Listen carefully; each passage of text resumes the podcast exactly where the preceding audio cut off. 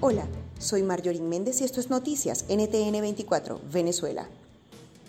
En 20 días podría llegar el primero de los tres buques con gasolina iraní al país, que esta semana ha tenido otra dramática escasez en todos los estados. Según Tanker Trackers, que hace seguimiento a la exportación, el tanquero iraní Forest ya navega en las costas de Sudáfrica. 1.072 nuevos casos de COVID-19 fueron reportados la noche de este jueves, además de nueve fallecidos. Con esta cifra, el total oficial de contagios es de 57.823 y 460 decesos. Casi 100 viviendas en Aragua quedaron anegadas o afectadas por la crecida del río El Limón, precisamente en los días en que se cumplieron 33 años de la tragedia natural que dejó unos 300 fallecidos. El régimen desplegó a la Fuerza Armada para atender a los afectados, mientras que en Carabobo los fuertes aguaceros han dejado un fallecido y más de 2.000 afectados.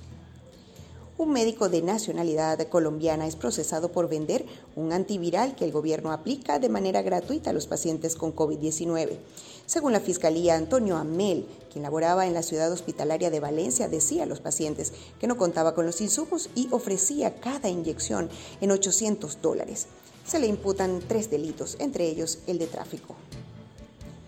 En Bolívar fue liberado el cirujano Williams Arrieta, tras protestar por irregularidades en la venta de combustible. Salió visiblemente golpeado y con un collarín tras sufrir abuso policial. El canciller de Maduro, Jorge Arriaza, pidió una medida humanitaria para el testaferro Alex Saab, detenido en Cabo Verde por lavado.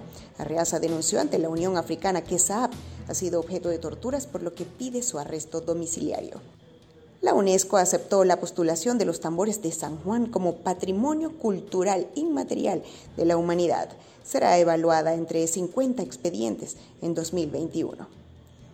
Y para finalizar les comentamos que se ha vuelto viral el video de Kamala Harris visitando un restaurante venezolano de arepas en Doral. La candidata a la vicepresidencia por el Partido Demócrata busca el voto hispano en Florida.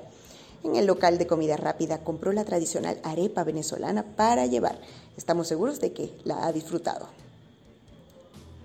Si quieres recibir este boletín directamente, suscríbete a nuestro canal de Telegram. Para más información, síguenos en todas nuestras redes sociales y nuestra página web www.ntn24america.com.